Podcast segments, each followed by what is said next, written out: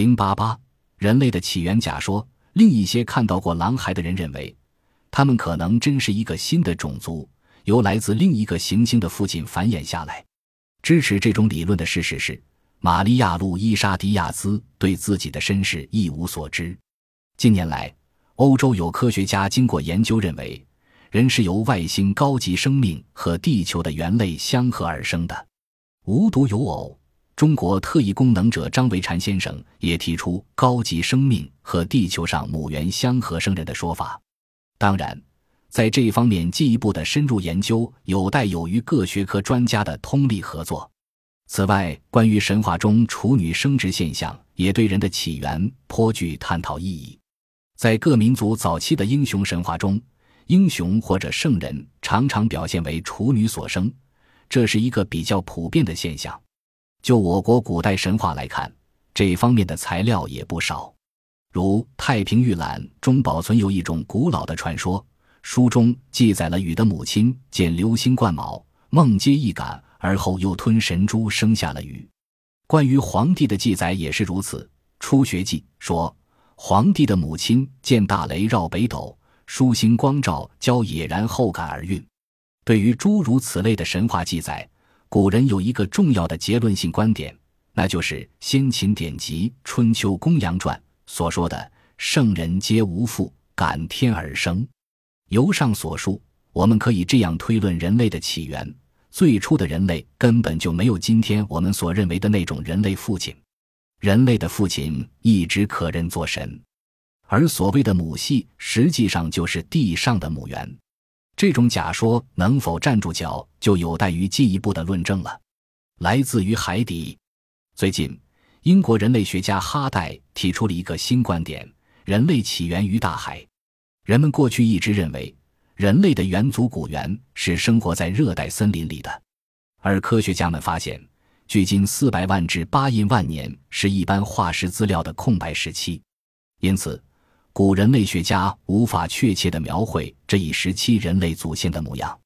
为了揭开这个谜，哈代在研究中发现，所有灵长类动物体表都长有浓密的毛发，而唯独人类皮肤裸露。灵长类动物都没有皮下脂肪，而人类却有厚厚的皮下脂肪。人类不同于灵长类动物的特征，为什么都存在于海豹、海豚等海洋哺乳动物的身上呢？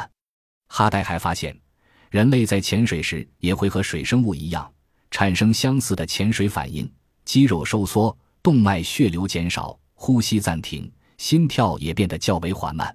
而且，人类屏息潜水时间远远超过其他陆生动物。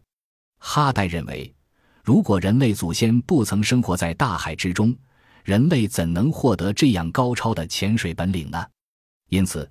他提出，化石空白时期的人类不是生活在陆地，而是生活在海洋中。一神创造人，考古学家在两万年前原始人的遗骨上发现了原始宗教仪式的遗迹，说明在数万年前就发现有灵魂思想的产生，而这又是一个年轻的问题。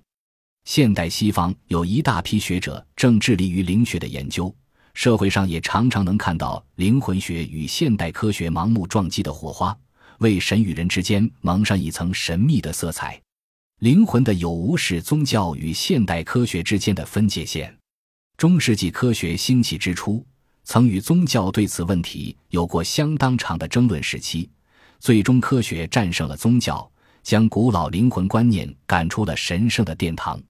科学之所以最终能战胜宗教，其根本的原因还在于宗教不具备现代科学所谓的实证性。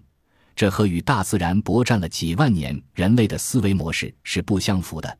比如说，目前全世界尚无一例没有意义、可证实的灵魂试验。现代科学随时都会理直气壮地质问：灵魂是什么样的？谁能抓住一个灵魂让大家参观一下？于是，宗教就像泄了气的皮球。但是，如果认为科学会一劳永逸地打倒了宗教灵魂观念，那也是错误的。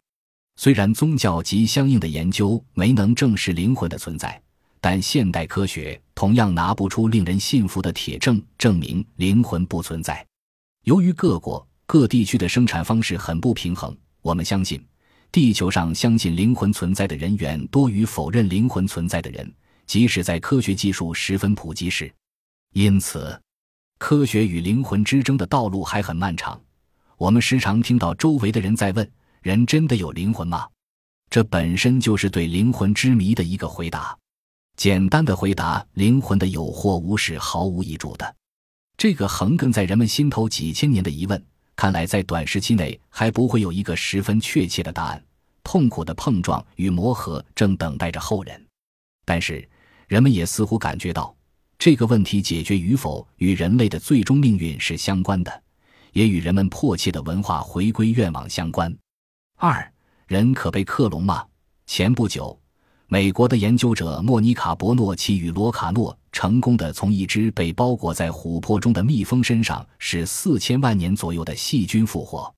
一九九四年，北京大学的生物研究者们从尚未完全石化的恐龙蛋化石中分离出了六千万年以前的恐龙基因片，使人们真正看到了恐龙复活的希望。我们不知道高科技给人们带来的是喜还是忧。也不知道随意改变自然规律是好还是坏。从哲学的意义上讲，每一种生物都有维护自己遗传基因、以本来面目出现在这个世界的权利，更有权利拒绝进入人类的实验室。但这个世界从它产生以来就是不公平的。现在遗传工程已经发展到了相当可怕的地步，有人不但要干涉植物和动物的生命过程，而且已经在打人的主意里。前苏联的科学家将一个人的受精卵移入一只母猩猩的子宫内，让猩猩带人孕儿。九个月以后，这只母猩猩顺利产下了一个人类婴儿，体重三千六百克。一九八七年，有报道说，新加坡遗传工程学家正在进行让母牛或母羊替人类怀胎的实验。据意大利佛罗伦萨遗传学教授扎利里博士说。有一些人正在做另一项实验，将人类的精子与黑猩猩的卵子结合，然后培育出一种非猿非人的东西。他说，进行这样的实验，从技术上来说是毫无困难的。试想，这个胎儿一旦出生，必定是一个半人半兽的怪物。难怪有些国家，甚至联合国都下令限制遗传学说的某些发展。他们担心什么呢？大约是担心有一天。突然从遗传工程实验室里跑出一个比人还聪明、比猴子还敏捷、比大象还力大、比狼还凶残，既能在陆地上行走如飞，也能在水中自由来去，更能像鸟一样在空中飞舞的怪物，这绝不是吓唬人。既然植物和动物可以被制造，那么人是否也可以被制造呢？虽然有许多生物学家站在维护人类尊严的立场上否定制造人的可能。但从纯技术的角度来看，人也是可以被制造的，而且相信就在不远的将来。